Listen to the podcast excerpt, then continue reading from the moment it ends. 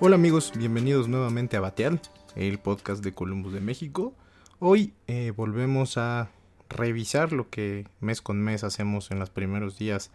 del mismo, el comportamiento de los mercados en el último mes y las expectativas que tenemos los principales indicadores y eventos que nos esperan en el mes corriente, en este caso el mes de noviembre.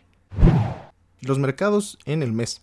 Durante octubre reinó en el ánimo de los inversionistas la incertidumbre respecto a dos temas, ambos ligados a la política estadounidense. Por un lado, el ir y venir de noticias relacionadas a la aprobación de un paquete de estímulo fiscal, que en teoría tendría que sustituir el aprobado al inicio de la pandemia y que buscaría dar soporte al gasto del consumidor norteamericano. Por otro lado, la cercanía de las elecciones presidenciales a celebrarse durante los primeros días de noviembre y que, a pesar de los pronósticos y las encuestas, podían arrojar un resultado que incrementara riesgos de ingobernabilidad y acuerdo en las principales temáticas de la economía más grande del mundo.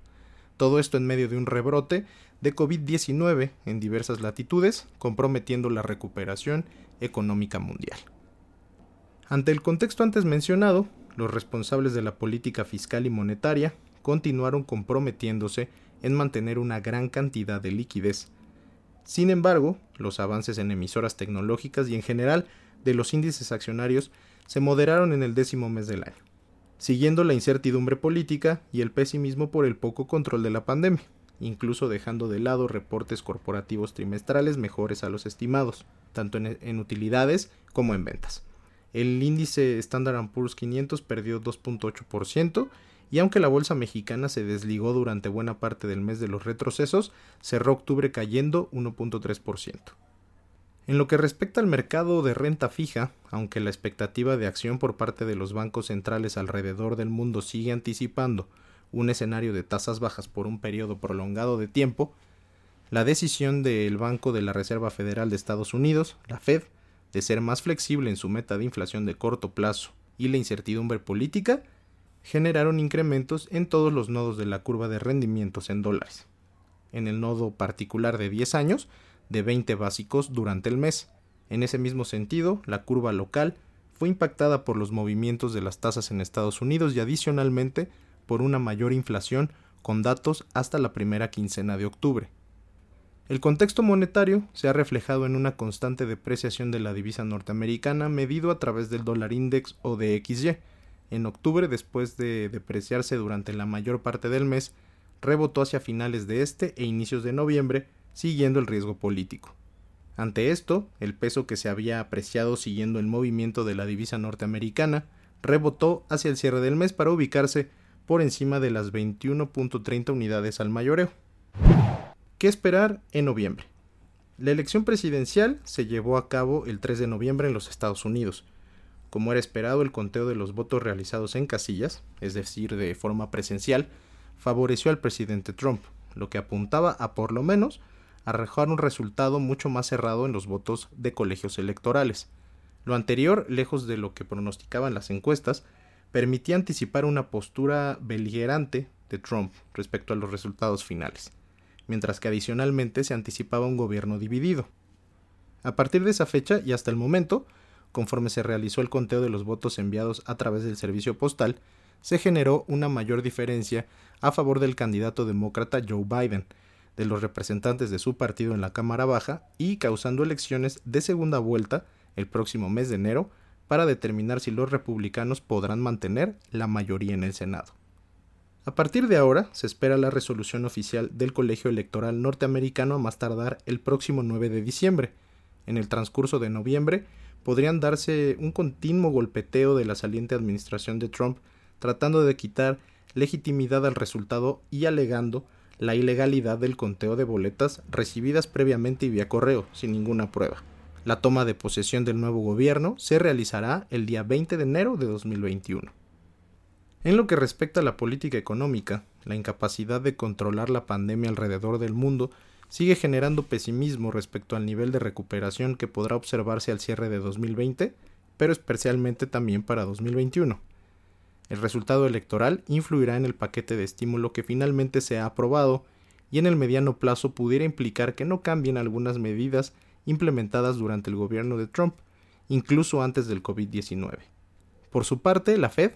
ha optado por ser más flexible en los efectos de su política ultralaxa, como permitir mayores niveles de inflación y cambiar sus mediciones sobre el nivel de pleno empleo, generando efectos en algunos activos financieros, como las tasas de interés en dólares. En el largo plazo, como ha sido ratificado por la Fed y otros bancos centrales, no se espera ningún tipo de restricción. De hecho, el último comunicado fue acompañado por una gráfica de puntos que mostró que no se espera que cambien los niveles actuales al menos hasta 2023. En México y otros países emergentes, en el tercer trimestre ya se ha percibido una mejoría en diversos indicadores económicos, favorecidos por la recuperación de la actividad económica en Estados Unidos, especialmente en el caso de nuestro país. Para México, el nivel estimado para el PIB anual ronda el menos 9%, una revisión marginalmente al alza respecto a meses anteriores. De igual forma, se pronostica que el escenario de recuperación sea lento y que apenas alcance el nivel promedio de largo plazo al cual se ha crecido alrededor del 2.5%, es decir, que no se recupere el crecimiento precrisis sino hasta los próximos entre 5 y 10 años.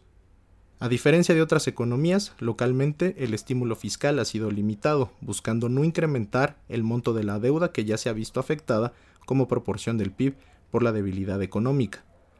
Cabe recordar que localmente las finanzas públicas son un indicador clave para posibles revisiones o incluso recortes en la calificación crediticia del país en el futuro. En ese sentido, durante octubre en el Congreso se aprobó el presupuesto eh, para 2021 en lo general, con algunas modificaciones a la propuesta original sobre impuestos como el IEPS, y una calificadora, que fue Fitch, ratificó la calificación de México en triple B- con una perspectiva estable. Se mantendrá, por lo tanto, particular atención en la dinámica en los ingresos, tanto para el superávit primario como el nivel de deuda respecto al PIB, en ambos casos para el cierre de 2020 y a lo largo de 2021. Por otro lado, en política monetaria local, Banjico en una decisión dividida decidió mantener su tasa de referencia en 4.25% durante noviembre. Ya en septiembre, debido a un nivel más elevado de inflación y del nivel de precios estimado para el mediano y largo plazo, parecía observarse un menor espacio para que el Banco Central continuara con su ciclo bajista. El banco ha dado a conocer en su comunicado que ve este movimiento como una pausa, por lo que no se descarta un movimiento de recorte en su última reunión del 2020. Al momento, las más recientes encuestas todavía estiman que se observe un descenso de hasta 25 básicos en el nivel de la tasa de fondeo para el año, por lo que este concluiría sobre el 4%. Por último, seguirá siendo relevante la lectura negativa que ha tenido hasta el momento la dependencia a recursos públicos de las empresas productivas del Estado, Pemex y CFE, sobre todo al ser de los únicos rubros donde el gasto se va a incrementar en 2021. Como se comentó anteriormente, el presupuesto de Hacienda pudiera sorprender negativamente durante el próximo año y el compromiso de recursos limitados a mantener las obras de infraestructura y actividades de estas empresas pudieran apoyar a una visión negativa de las empresas calificadoras, cuya revisión de la nota de México pudiera observarse en los próximos de 12 a 18 meses y pudiera poner en riesgo el grado de inversión de la deuda del país en el mediano o largo plazo. Con esto concluimos nuestro podcast de este mes. Lo invitamos a que sigan nuevas entregas a través de esta plataforma y que se registre al envío de nuestro boletín de apertura y cierre de mercados al correo contacto arroba. Podrá recibir nuestra información a través de correo electrónico o vía WhatsApp. Gracias, hasta luego.